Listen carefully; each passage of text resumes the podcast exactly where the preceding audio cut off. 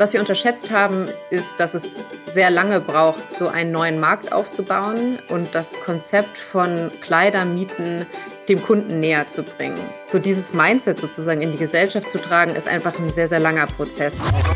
Da habe ich einfach am eigenen Leib erfahren, wie wahnsinnig schwierig das ist, überhaupt diesen Sprung zu bekommen von, ich habe davon gehört, ich finde das total toll, aber das dann praktisch in meinen Alltag zu integrieren, da ist ein wirklich großer Schritt dazwischen.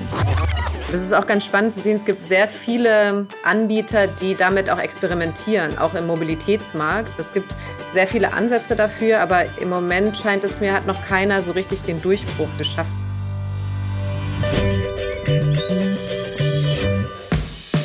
Fünf Tassen täglich, der Chibo Podcast.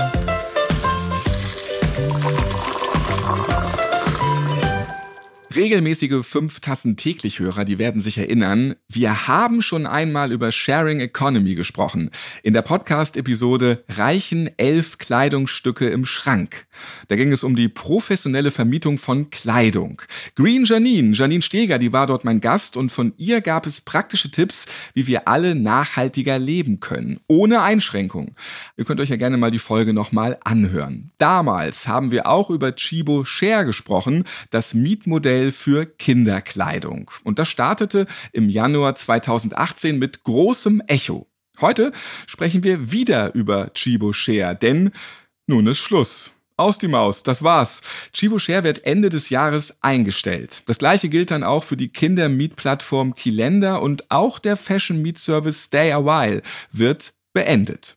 Was ist passiert? Warum müssen hochgelobte Plattformen für einen nachhaltigen Lebensstil die Tore schließen? Oder um es hanseatischer auszudrücken, die Segel streichen.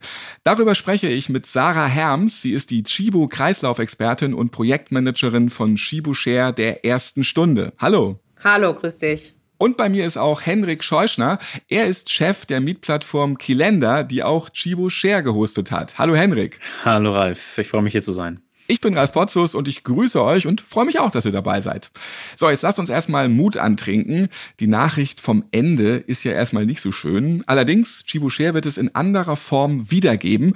Mit dem ersten Konzept ja, zwar hingefallen, das heißt dann ja nicht, dass man wieder aufstehen kann. Mehr dazu dann später. Sarah, was trinkst du jetzt? Für mich gibt es zum Start einen Kaffeecrema. Und Hendrik, was hast du in deiner Tasse? Im Grunde immer einen doppelten Espresso und ich glaube, fünf Tassen am Tag ist auch ein guter Schnitt für mich. Kommt gut hin. Heute seid ihr beiden Kaffee-Selbstversorger. Wir treffen uns digital. Also Sarah ist aus Hamburg zugeschaltet und Henrik aus Magdeburg. Lasst uns jetzt Tacheles reden. Ist die Sharing Economy schon am Ende? Was ist aus diesem gehypten Trend geworden? Wir werden das jetzt mal analysieren. Sarah, für alle, die es gar nicht kennen, ganz kurz nochmal so ein Kurs Sharing Economy. Um was geht's da tatsächlich? Ja, die Idee von Chibo Share war es, Produkte möglichst lange weiter zu verwenden und damit die Umwelt zu schonen. Und unser Ansporn war es zu versuchen, eine Entwicklung unseres Geschäfts im Kern mit Nachhaltigkeit zu verbinden, Produkte zu vermieten und gleichzeitig Ressourcen zu schonen.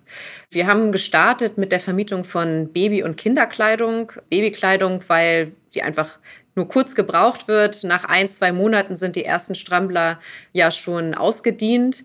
Und junge Eltern kennen das, kennen den Nutzen und sind auch eigentlich bekannt damit, Babykleidung Secondhand zu nutzen. Und damit war das für uns ein sehr guter Einstieg, das Thema Kleidung, Mieten eigentlich einzuführen und von dort aus weiterzumachen. Henrik, du bist Geschäftsführer und Gründer der Relender GmbH. Deine Partner und du, ihr seid auch Mietservice-Betreiber von Kilender, Cotton But Baby und Stay a While, den Magdeburger Online-Mietservice Kilender, den gibt es schon seit Oktober 2014. Rund 30.000 Kleidungsstücke von rund 30 Marken standen bei euch zur Auswahl, darunter auch viele saisonale Anziehsachen wie etwa Schneeanzüge, Bade- oder Festkleidung. Und auf Babykleidung spezialisiert war Cotton Bud Baby. Dort konnte man Pakete für unterschiedliche Größen während des ersten Lebensjahres des Kindes mieten. Und dann gab es noch Stay a While, Fashion für Frauen. Außerdem seid ihr der Dienstleister der Plattform für Chibo Share. Ja, aber ab sofort habt ihr eure Dienste eingestellt. Wir haben es ja eben auch von Sarah gehört. Es ging dann nicht mehr weiter. Warum? Ja, wir haben damals Kilende gegründet, weil wir eine echt nachhaltige Lösung bieten wollten, die dafür sorgt, dass Kleidung länger lädt, weil der Gedanke halt war, Mensch, wenn ich ein Modell habe, wo die Leute ähm, im Prinzip für die Nutzung von einem Produkt bezahlen, das müsste das langfristig ja dazu führen, dass wir auch wirklich langlebige und hochwertige Kleidungsstücke halt ähm, herstellen. Außerdem haben wir sehr, sehr viele weitere Vorteile gesehen und auch in den Kundeninterviews, die natürlich der Gründung vorweggingen, auch gehört. Die Leute fanden das toll, weil es ihnen äh, mehr Flexibilität geboten hat, weil es ihnen mehr Abwechslung geboten hat und weil sie diesen Aufwand des Wiederverkaufens der Kleidung loswerden wollten.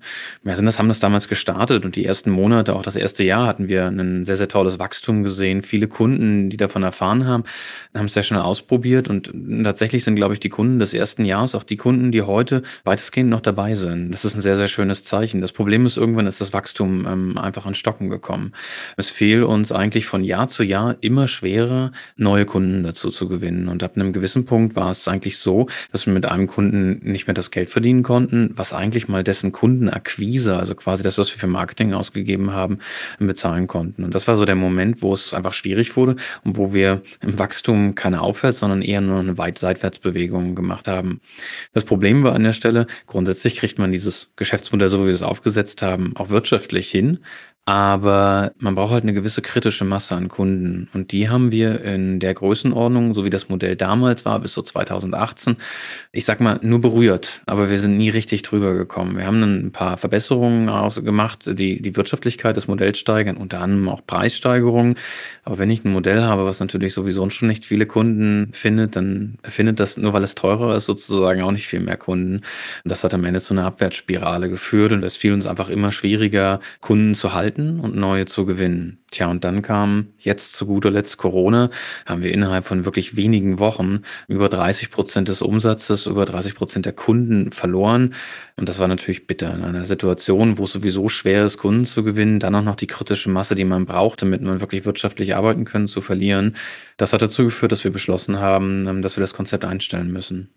Corona war für viele das Ende. Du hast erzählt, vorher gab es eben schon die Community, aber das Wachstum fehlte. Ja, ist dann generell der gehypte Trend Sharing Economy vorbei oder ist es einfach eine zu kleine Zielgruppe, die sich dafür interessiert, Kleidung zu mieten?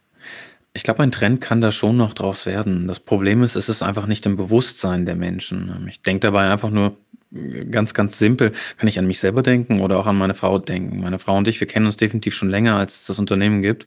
Ich bin jetzt seit einem halben Jahr Vater. Davor war meine Frau schwanger und es war unglaublich schwer, sie dazu zu bringen, ihre Umstandsmode zu mieten. Der erste Impuls war, ich gehe jetzt in den Laden und ich kaufe das. dann habe ich zu ihr gesagt, du, hey, hör mal. Ich habe da so ein Mietmodell, das ist unser Job. Ich so ein Miet genau, es ist unser Job. Und äh, dann hat sie mich angeguckt und hat gesagt, hey, stimmt. Und ähm, das war der erste Moment, wo ich dachte, so, hier läuft doch irgendwas gerade schief. Und dann muss ich sie sogar noch ein bisschen zum Mieten tragen, könnte man sagen. Sie hat es dann gemacht. Und mittlerweile kann ich auch sagen, sie ist super begeistert und ähm, ist auch wirklich sehr, sehr traurig, dass wir jetzt aufhören. Aber da habe ich einfach am eigenen Leib erfahren, wie wahnsinnig schwierig das ist, überhaupt diesen Sprung zu bekommen von, ich habe davon gehört, ich finde das auch praktisch total toll, oder ich finde das theoretisch total toll, aber das dann praktisch in meinen Alltag zu integrieren, da ist ein wirklich großer Schritt dazwischen. Und selbst wenn ich es dann nutze, gibt es immer noch so ein paar Themen, hm, die führen, ich sage mal, zu so ein paar Problemen. Der Wirtschaftler sagt dazu vergessene Kosten. Wenn ich halt eine Hose gekauft habe, dann habe ich halt die 100 Euro auf den Tisch gelegt, dann sind die vergessen und niemand erinnert mich, wenn ich sie jeden Monat anziehe, daran, dass die ja mal so viel Geld gekostet hat. Das ist halt beim Mieten anders. Ich bekomme jeden Monat eine Rechnung, auf der draufsteht, dass ich wieder 10 Euro für diese Hose zu bezahlen habe. Und das ist schon ein Thema, wo man auf jeden Fall mehr über seine Kleidung nachdenkt und über die Produkte, die man halt nutzt, nachdenkt und die auch früher oder später dazu führen, dass die Leute aufhören. Beziehungsweise es gibt da zwei Wege. Entweder die hören auf die Leute oder sie werden zu absoluten Hardcore-Usern und ähm, mieten wirklich ihren gesamten Kleiderschrank darüber. Aber es gibt da wenig Grau dazwischen. Psychologisch sehr interessant, mhm. obwohl das vielleicht sogar günstiger ist, aber man wird regelmäßig an die Kosten erinnert bei dem Mietmodell. Mhm. Ja, das kann ich bestätigen. Also ich habe viele Freunde und Bekannte in meinem Umfeld, die mich mit großen Fragezeichen anschauen, wenn ich von der Miete von meiner Kleidung spreche. Und selbst wenn sie es dann hören und meistens auch richtig gut finden, macht es dann doch kaum jemand. Und es gibt irgendwie eine gewisse Hürde, sich damit auseinanderzusetzen, obwohl es eigentlich genauso ist wie ein Kleid zu bestellen. Es ist ja erstmal kommen Fragen auf wie was passiert, wenn dann Fleck drauf kommt oder bezahle ich eigentlich mehr mit der Miete als im Verkauf? Und was passiert denn eigentlich mit der Kleidung? Und ist sie wirklich richtig gut gereinigt? Das sind eigentlich Fragen, die wir auch beantworten und wir auch klar beantworten. Aber es braucht erstmal so diesen ersten Impuls, ich lese mir das jetzt einmal durch und ich gucke es mir einmal an. Das habe ich tatsächlich auch bei mir selber gemerkt, also ähnlich wie bei Hendricks Frau. Ähm, obwohl ich ein halbes Jahr schon auf dem Thema gearbeitet habe und, sag ich mal, Tage und Nächte lang im Aufbau verbracht habe, äh, habe ich, glaube ich, ein halbes Jahr gebraucht, um selbst Kleidung zu mieten. Fand ich für mich auch ganz spannend. Und als ich es dann aber für mich entdeckt habe, fand ich es unglaublich gut.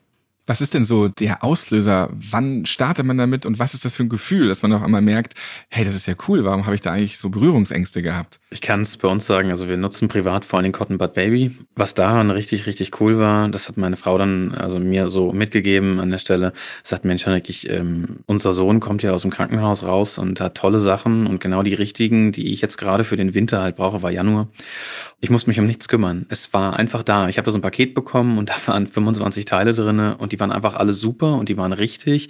Und es gab da kein Wenn und Aber. Und dann waren drei Wochen rum und sie hat die Kiste zurückgegeben und hat die nächsten 25 Teile bekommen und die waren auch einfach super.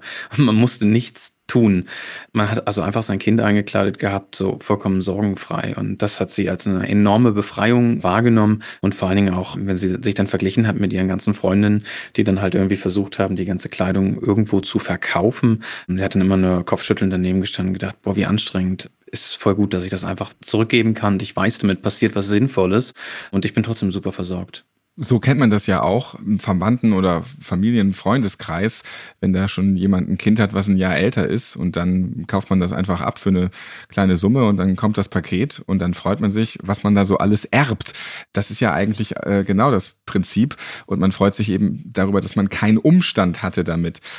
Was ist jetzt das Learning aus dem Scheitern bei Chibo Share, Sarah? Ja, also wo ich ein absoluter Fan von bin, ist, wie wir es am Anfang aufgesetzt haben.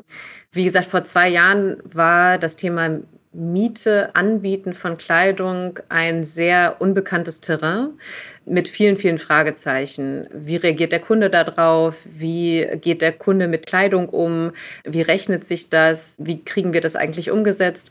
Und ähm, dafür war es sehr gut und hat sehr gut funktioniert, eine Plattform gemeinsam mit Kilenda umzusetzen, auch außerhalb des Chibo-Kerngeschäfts, um einfach sehr schnell das Geschäft weiterentwickeln zu können. Ähm, wir waren in sehr engen Dialog mit unseren Kunden, haben viele Kundenumfragen gemacht und konnten so sehr schnell auf die Bedarfe reagieren. Wir haben Sortimente ausgebaut, je nachdem, was äh, unsere Kunden sozusagen uns mit reingegeben haben, haben relativ schnell Spielzeuge aufgeschaltet, Damenbekleidung, im Sommer dann auch einzelne Campingartikel.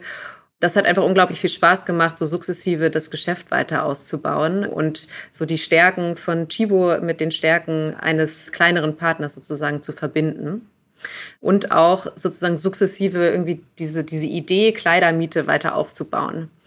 Was wir unterschätzt haben, ist, dass es sehr lange braucht, so einen neuen Markt aufzubauen und das Konzept von Kleidermieten dem Kunden näher zu bringen. Also die Idee, wenn ein Kunde vor dem Schrank steht und sagt, ich brauche neue Babybodies, eine neue Regenjacke und neue Hosen, an dem Moment daran zu denken, dass man diese auch mieten kann, um dann keine Probleme zu haben, wenn man sie nicht mehr braucht.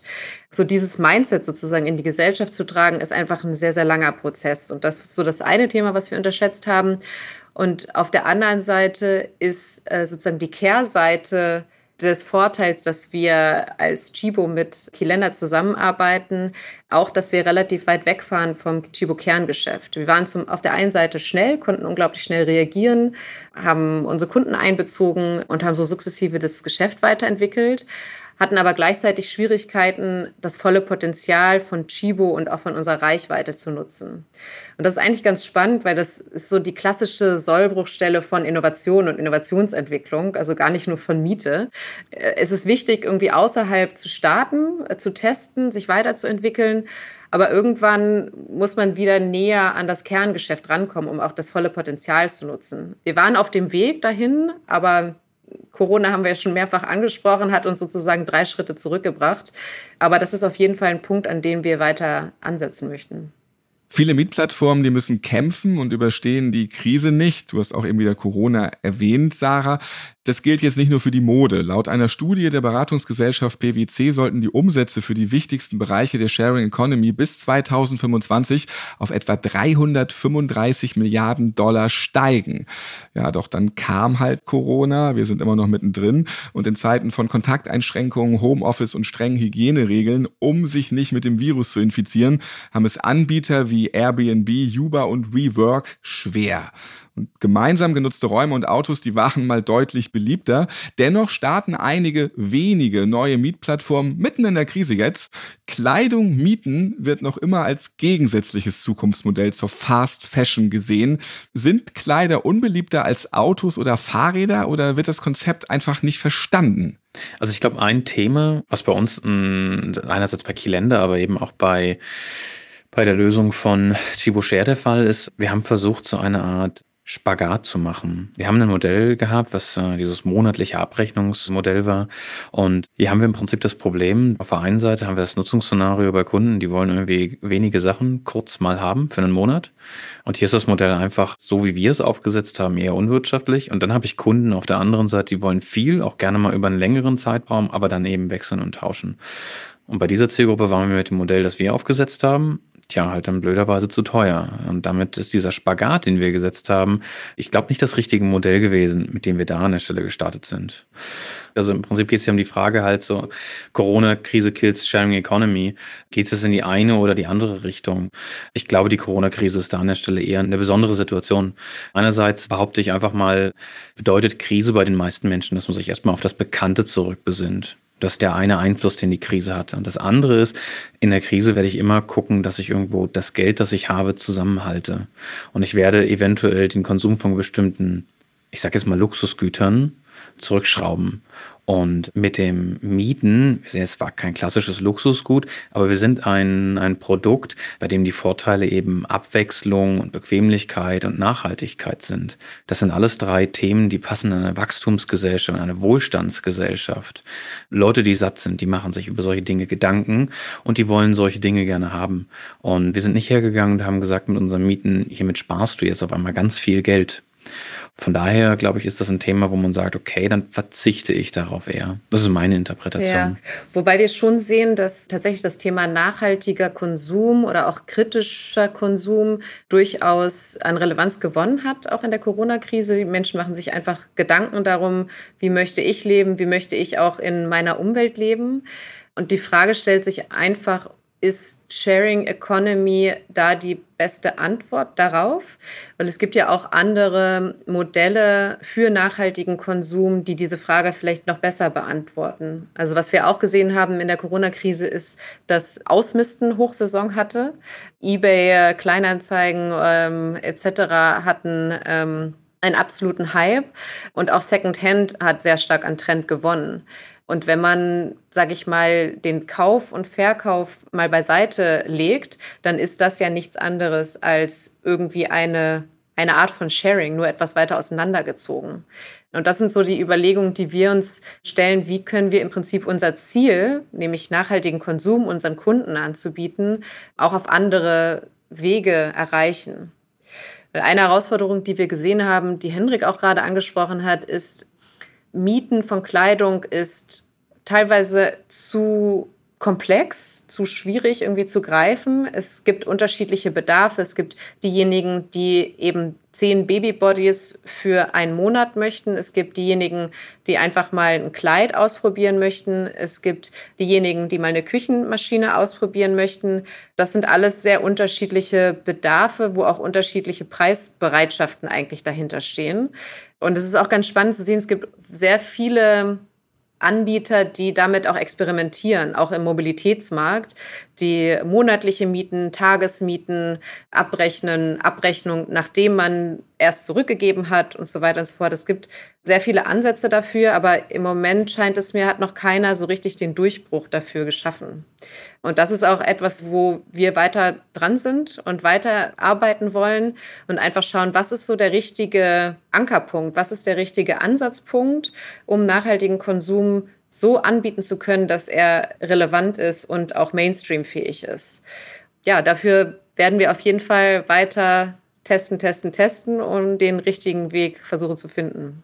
Ich fand es auch eben spannend und da komme ich nochmal einmal mit einem kleinen Schlenker zu Corona zurück, was Hendrik gesagt hat, dass man sich halt in so einer Zeit auf das setzt, was man hat. Also man mag das, was man hat und äh, probiert vielleicht erstmal nichts Neues aus. Ich habe es auch gemerkt beim Lockdown und ich mag Klamotten voll gerne. Da habe ich auch mal drei Tage denselben Pulli auf einmal angehabt. Und ich bin jetzt nicht hier Homeoffice-mäßig mit dem Jogginganzug durch die Gegend nur rumgeschlurft. Das auch nicht. Also die Verwahrlosung, die fing nicht an. Aber ich habe schon gemerkt auf einmal, ja, jetzt der eine Griff in den Schrank, der macht es auch.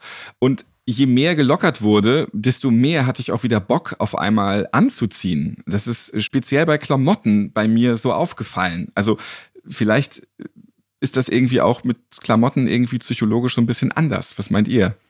Ich glaube, das ist ganz klar. Klamotten ist halt ein Thema, das klingt jetzt doof, aber ein, ein Stück der Selbstdarstellung. Und ähm, wenn ich aber auf einmal nicht mehr rausgehen kann, keine Freunde mehr besuchen kann, dann brauche ich halt einen großen Teil von Kleidung vielleicht auch einfach nicht mehr oder ich ziehe sie nicht an. Nun, der große Vorteil von Mieten verspricht, dass ich da ein bisschen flexibler sein kann. Da kann ich natürlich dann hergehen und Sachen, die ich gerade nicht brauche, weil ich eh nicht rausgehen kann, weil ich meine Freunde nicht sehe, um äh, diese Kleidung zu tragen, die kann ich dann halt wieder, die kann ich dann halt natürlich abschneiden.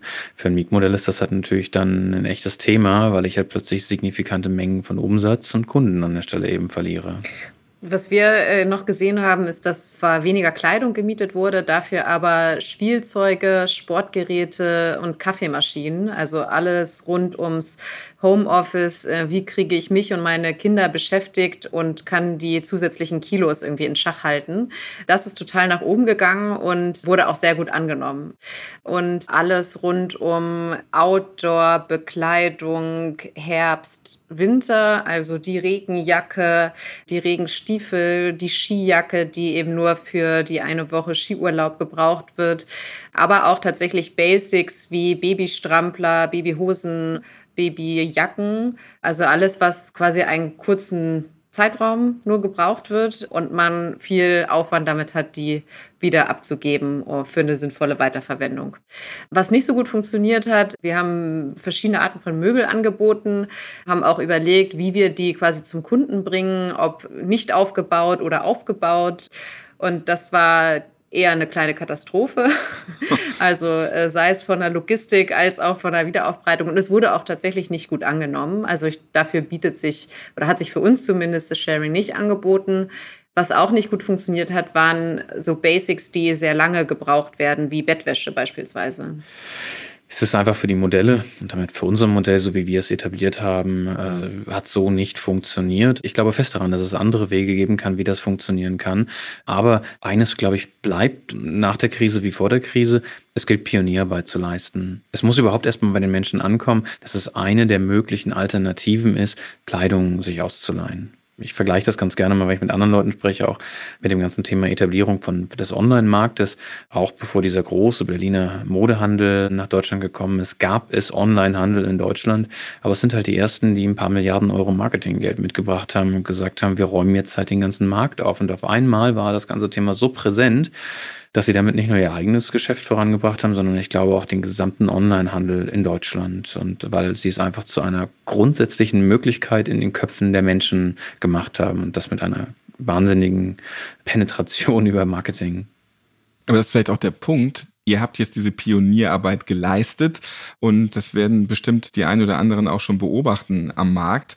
Und deswegen bleibt er ja auch dran. Deswegen schauen wir jetzt mal positiv in die Zukunft. Wie wird sich das jetzt noch entwickeln und ja, was gibt's dann da vielleicht auch von Chibo-Seite dann demnächst? Also wir betrachten tatsächlich die aktuelle Situation eher als Zwischenschnitt, würde ich es mal sagen, um uns nochmal zu sammeln, die Lernerfahrungen zu sammeln, auch nochmal auf das aktuelle Kundenverhalten zu schauen und darauf aufbauend was Neues aufzubauen. Weil eine Sache ist für uns essentiell, wir wollen neue Lösungen für nachhaltigen Konsum anbieten und werden auch nach passenden Lösungen suchen und diese testen, bis wir Antworten finden. Das ist für uns gegeben wir haben unglaublich viel gelernt in den letzten zwei bis drei Jahren und wollen darauf aufbauend ein neues Angebot schaffen, was für den Kunden in unserem Markt im Mainstream passend ist und was angenommen wird. Und dabei muss es nicht unbedingt ein Sharing-Modell sein, sondern es kann auch ein Modell sein, was noch näher dran ist eigentlich an dem, was der Kunde kennt, nämlich die Kleidung zu kaufen und auch wieder zu verkaufen. Und dafür so ein Modell anzubieten, was möglichst einfach ist, weil wenn es einfach ist, das haben wir gelernt, dann wird es auch angenommen und dann schaffen wir es auch tatsächlich zu wachsen und damit auch möglichst viele Produkte weiter zu verwenden und damit die Umwelt zu schonen. Am Ende des Tages ist das unser letztendliches Ziel. Das heißt, wir werden ähm, dort weitermachen und uns eher auf das Thema Secondhand, Verkauf und Ankauf konzentrieren und haben dafür auch schon einen ersten, zumindest kleinen Meilenstein. Wir wollen nicht nur mit uns selbst uns weiterentwickeln, sondern auch neue Perspektiven einholen und werden in dem Zusammenhang auch mit dem Impact Hub in Hamburg arbeiten. Das ist ein Netzwerk für nachhaltige Startups, die einen Hackathon für Nachhaltigkeit, ein Climathon umsetzen. Und mit denen gemeinsam werden wir an dem Thema nachhaltiger Konsum für den Mainstream noch weiterarbeiten. Und jetzt leihe ich euch beiden was, Sarah und Hendrik nämlich kurze Zeit für die nächste Kaffeepause. Was möchtet ihr jetzt trinken? Ich glaube, ein doppelter Espresso tut jetzt gut. Also du machst es wie Hendrik. ich glaube, ich nehme einen guten Schluck Wasser. Und während wir schlürfen, kommen wir zu dem Mann, der sowieso immer nur Kaffee trinkt, nämlich Kaffeesommelier Benjamin Wiedegren. Jetzt im Gespräch mit Chibo-Sprecherin Karina Schneider.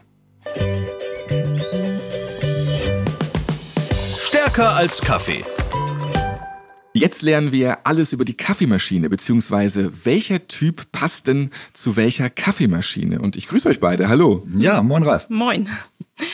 Ich habe mir die Frage gestellt, dass ich gerne mich mal zu Hause wieder neu ausstatten möchte mit der passenden Kaffeemaschine. Und da dachte ich, ich frage mal den Benjamin, wie ich am besten vorgehe, weil der Markt ist riesig und groß und es gibt so viele verschiedene Typen an Kaffeemaschinen. Hilf mir mal, wie nähere ich mich dem Thema denn am mhm. besten an? Ja, also ich natürlich werde ich das öfter gefragt und ich starte dann eigentlich immer mit einer Gegenfrage, weil die erste Frage, die du dir stellen musst, wie du schon sagst, der Markt ist ja riesig, um sich da so ein bisschen durchzuforsten. Was trinkst du für einen Kaffee? Also jetzt in meinem Fall würde ich tatsächlich gerne eine Maschine haben, die eher für den Einzelgebrauch ist. Also ich trinke ja am liebsten Espresso. Mhm. Und, und auch eigentlich nur so du, dann ein Espresso morgens wahrscheinlich. Ja, ja naja, ja. zwei. Also Espresso und Cappuccino werden bei uns morgens. Ja, genau, aber das ist so, das ist so die Mischung. Ne? Was möchte ich für einen Kaffee trinken und wie viel? Mhm. Dann kannst du sagen, okay, wenn ich jetzt eine ganz normale Filterkaffeemaschine, wie man das so von früher kennt, irgendwie äh, zu Hause stehen habe, die macht mir ja kein Espresso. So, äh, ist die raus. Ja, so, welche Maschinen machen mir jetzt noch einen vernünftigen Espresso? Und dann kannst du natürlich sagen, okay, ich habe irgendwie, kaufe mir eine schöne Siebträgermaschine. Die macht mir dann irgendwie auch ein tolles Ergebnis. Da gibt es dann verschiedene technische Komponenten. Am Ende ist es wie bei jeder Sache, irgendwann geht es ins Geld. Ne? Dann kannst du natürlich auch eine teure Siebträgermaschine kaufen. Und wenn du jetzt aber sagst, okay, ich trinke halt irgendwie drei Espressi die Woche oder einen am Tag und hast jetzt dir für viel Geld einen wunderschönen Siebträger gekauft, dann stellst du plötzlich fest, Mist, der braucht aber 20 Minuten zum Aufwärmen. Ich muss hinterher 15 Minuten putzen. Ist vielleicht ein bisschen übertrieben für das, was ich brauche. Mhm. Ja? Wenn du bei Siebträger gerade bist, was ist denn da preislich drin? Äh, ja, wie immer vieles. Jetzt bin ich natürlich Kaffeefachmann, also da fragst du jetzt natürlich auch so ein bisschen den Falschen. Es gibt Siebträgermaschinen für den Hausgebrauch, ähm, die ich dann spannend finde aber also da musst du schon 1000 Euro bezahlen. Mhm. Da geht's dann los. Was man vielleicht kennt, sind so die kleinen Siebträgermaschinen. Da tut sich aber auch jetzt mittlerweile schon sehr viel. Die liegen dann irgendwo ab 100, 200, 300 Euro gehen die los. Wenn ich damit dann ganz, ganz viel machen möchte, dann kommen die einfach schlicht an ihre Grenzen irgendwann. Mhm, aber ne? zum Ausprobieren wäre das ja vielleicht erstmal ein Einstieg. Sicher. Wenn ich das für mich alleine mache ähm, und ich sage, ich will es einfach mal testen, klar, dann gebe ich jetzt auch nicht so wahnsinnig viel Geld am Anfang aus. Das ist eben immer die Frage, was habe ich dann auch für einen Anspruch, nicht? Und die klassischen Siebträgermaschinen, wie man die so aus dem Café auch kennt, kennt. Die sind natürlich riesig, also wer hat schon so eine große Küche. Die ähm, sind auch schwer und brauchen die nicht auch einen schwer, Wasseranschluss? Dann brauchst du einen Wasseranschluss ja. und Starkstrom, also musst du eine Küche aufbohren, das ist vielleicht auch ein bisschen übertrieben. Möchte ähm, ich nicht. Und, und legen und den Herd abschließen, damit du irgendwie den Strom kriegst. Aber ähm, nein, also du kannst da irgendwie so um und bei 200 Euro anfangen ähm, und dann stellt man ja relativ schnell fest, okay, reicht er mir oder reicht er mir nicht. Ne? Braucht er ein bisschen mehr Power, um es jetzt mal ganz vereinfacht zu sagen. Und äh, dann investiere ich. Was aber allerdings in der Tat sehr wichtig ist, äh, wenn ich mir eine Siebträgermaschine für zu Hause kaufe, ist, dass ich nicht mein ganzes Budget nur für die Maschine ausgebe, weil ich brauche noch eine Mühle. Ja. ja. Und die Mühle ist in der Tat extrem wichtig. Also lieber ein bisschen vom Budget runternehmen äh, bei der Maschine und eine vernünftige Mühle kaufen. Das ist ein wichtiger Hinweis. Wie sieht es denn aus mit einem Vollautomaten? Habe ich auch schon mal verschenkt. Gibt es ja auch gute Einstiegsmodelle. Mhm. Für wen ist ein Vollautomat geeignet? Ja, beim Vollautomat ist es natürlich so, dass du letztlich dir ein Stück Bequemlichkeit holst. Nicht? Logisch, der Knopfdruck ist es ja. Es ist einfach recht eingängig. Ich habe die ganze Bohne, das ist schön. Ich brauche nichts Vorgemahlenes, ich brauche keine extra Mühle und so. Es ist halt irgendwie das All-Inclusive-Paket. Nimmt mir natürlich dann eben auch Freiheiten in der Zubereitung. Ne, das muss ich wissen. Ich habe am Ende dann halt eben auch nur den Knopfdruck zur Verfügung.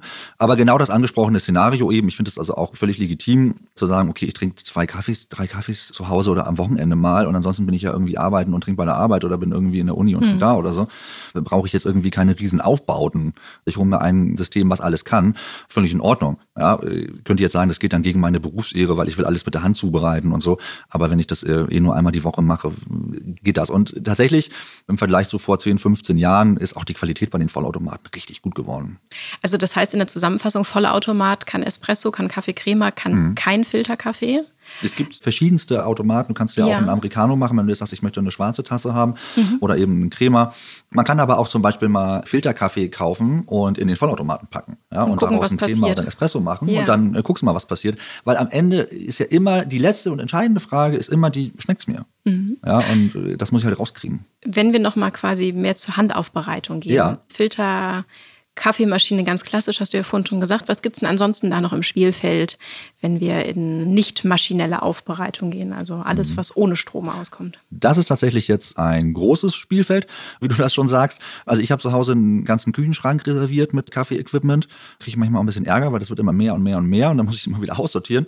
Aber also angefangen vom klassischen Handfilter, den man jetzt irgendwie schon immer kennt, die gibt es in verschiedenen Evolutionsstufen, also werden auch immer weiterentwickelt und haben dann auch irgendwie ganz spannende Namen oder sehen anders aus. Du hast natürlich die Möglichkeit, mit so einer French Press, mit so einer Siebstempelkanne zu arbeiten. Es gibt Karlsbader-Kannen, so Keramiksysteme mit Filter und so einer Kanne, ist auch sehr hübsch. Oder aber auch eine Aeropress, so moderne, also da kannst du, oh Gott, wahnsinnig viel machen. Das macht sehr, sehr, sehr viel Spaß und kann man so ein bisschen rumspielen. Und das ist natürlich auch für die Tasse, die ich jetzt morgens trinken will, geht das manchmal auch unheimlich zügig. Ja, nach drei Minuten hast du deine Tasse fertig und hast aber dir selber zubereitet und auch frisch gemahlen, hier wieder Thema Mühle, ja. Und kriegst ein super Ergebnis im, im Filterkaffee, ja. Also vielen herzlichen Dank für die Beratung, Benjamin. Ich habe einen durch? guten Überblick bekommen. Ja. Und dann freue ich mich auf die nächste Runde mit dir. Dankeschön, Chibo-Sprecherin Karina Schneider und äh, das ist der Mann, der in einer Kaffeebohne geboren wurde, Benjamin Wiedegren. Und ähm, ja, irgendwann bin ich mal gespannt, wie groß seine Küche ist mit dem Equipment, was da hinter den ganzen Schränken so sich verbirgt. Sehr interessant. Stärker als Kaffee Sarah und Hendrik, ihr beide habt es auch schon mal hier und da in diesem Podcast erwähnt. Secondhand spielt schon eine ziemliche Rolle. Das boomt nämlich. Während das Verleihen von Klamotten noch so hapert, haben wir gehört, spielt die Nachhaltigkeit bei Secondhand eine sehr große und sehr wichtige Rolle in der Modebranche. Die Frage ist, wie wird sich das alles jetzt noch weiterentwickeln? Fakt ist einfach, Secondhand boomt. Und der Mietmarkt für Bekleidung ist um fast 50 Prozent eingebrochen. Aber die Secondhand-Online-Shops, die sind um 22 Prozent gestiegen mit ihren Umsätzen. Also wie sieht es aus mit dieser Entwicklung? Also wenn ich an das Thema Vermietung versus Secondhand denke, dann glaube ich, dass die Vermietung bei sehr hochpreisigen Gütern, meinetwegen bei Kleidern und Pullovern jenseits der 500 Euro, also ja, wirklich teure Sachen, dass sich das dort auch weiterhin lohnt und auch ein attraktives und gutes Modell sein kann. Aber gerade wenn ich eher in mainstreamiger Ware bin und ich behaupte, die ganzen Plattformen, die man so liest, die eben diesen großen Umsatzaufschwung hatten, die vertreiben fast alle mainstreamige Ware. Ich glaube, dass es dort ein deutlich sinnvolleres Geschäftsmodell ist, ähm, herzugehen, diese Sachen anzukaufen und zu verkaufen. Einfach weil die Kosten für den Vertrieb von Secondhand-Mode sind im Prinzip fast gleich, ob ich sie nun kaufe oder verkaufe, aber der Umsatz ist eben höher und damit kann ich es wirtschaftlicher und damit auch einfach insgesamt deutlich kalkulierbarer anbieten. Ja, und auf der anderen Seite ist natürlich der Secondhand-Kauf, Sarah hat es eingangs an einem anderen Punkt schon erwähnt, auch einfach ein viel bekannteres Modell für die Menschen. Ich weiß, was ich tue, ich weiß, was ich bekomme und danach gehört es mir. Die aktuellen Trends zeigen einen großen Wachstum für Secondhand. Es ist eins der am größten wachsenden Zweige im Fashionmarkt. Und was da im Vergleich zur Sharing Economy halt der große Vorteil ist, dass es gelernt ist. Man weiß, wie es funktioniert, man kauft es, man behält es und erst wenn man es nicht mehr braucht, überlegt man sich, was man damit macht. Gibt es noch andere Resale-Modelle im Markt, die ihr interessant findet? Also ich finde tatsächlich beim Ankauf Zalando Wardrobe ganz gut, aber dort und auch wie bei anderen Ankaufplattformen ist es halt die Schwierigkeit, dass der Kunde manchmal ein anderes Verständnis davon hat, wie viel die Kleidung wert ist, die er dann verkauft und ob er tatsächlich das erhält, was er erwartet. Das ist so die Schwierigkeit dabei, aber grundsätzlich ist das schon mal ein guter Weg. Und beim Verkauf finde ich, also beim Kauf tatsächlich vom Secondhand, ist es oft die Schwierigkeit, dass das Shopping-Erlebnis nicht so schön ist wie bei einem Neukauf. Die Bilder sind entweder selbst gemacht oder werden nachgeschootet und ich habe nicht so viel schöne Auswahl, ich habe keine guten Filtermechanismen etc. Das wäre ein Punkt, an dem man noch ansetzen kann. Es gibt da erste gute Ansätze. Auch wir haben ja sowohl bei Kilender als auch bei Chibo Share Second-Hand-Verkauf mit eingesetzt und angeboten, der auch sehr gut angenommen wurde. Und das ist sicherlich ein Punkt, an dem man weiter ansetzen kann. Henrik, hast du Pläne für die Zukunft? Wirst du ja dich wieder mit vielleicht anderen Konzepten in diesem Markt wagen und trauen? Also hinter mir liegen jetzt doch sechs Jahre sehr, sehr harte Arbeit. Ich bin da ehrlich, ich bin natürlich sehr traurig, dass das Ganze jetzt endet an der Stelle. Für mich ist für den heutigen Tag auf jeden Fall erstmal Schluss mit Mode. So viel kann ich, glaube ich, schon mal sagen. Ich werde mich jetzt heute anderen Themen widmen ähm, und auf die freue ich mich auch schon sehr. Möchte aber noch nicht sagen, worum es dabei geht. Aber ich würde nicht ausschließen, dass ich vielleicht irgendwann nochmal sage, ich komme in diesen Markt zurück und auch nochmal die Selbstständigkeit, Geschäftsführer ähm, sein, solche Themen neu aufzubauen, vielleicht nochmal ein Startup zu gründen. Auch das würde ich auf keinen Fall irgendwie ausschließen. Aber ich glaube, jetzt brauche ich einen Tapetenwechsel und der wird auch gut, glaube ich. Der Espresso zum Schluss.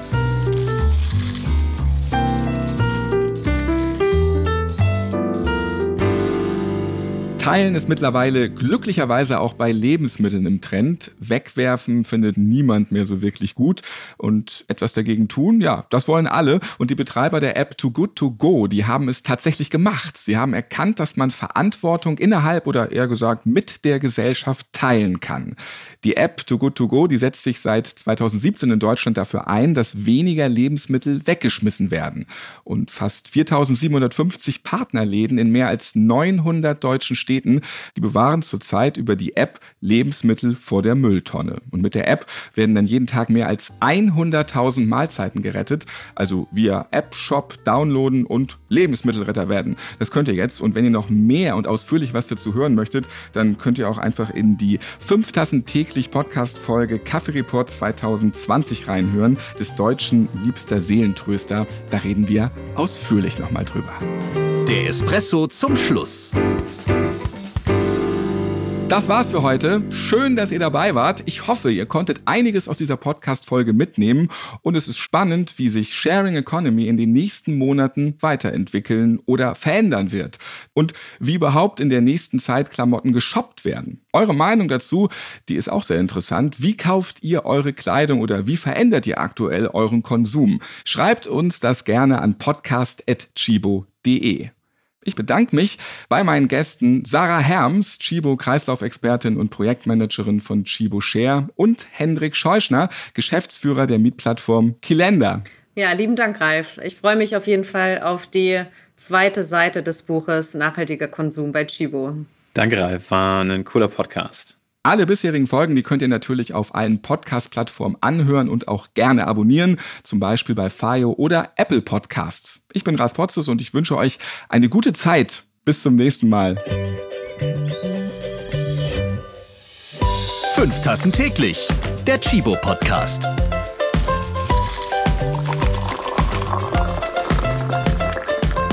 Ihr habt Fragen oder Anregungen zu dieser Podcast-Folge? Wir freuen uns auf eure E-Mail an podcast.chibo.de.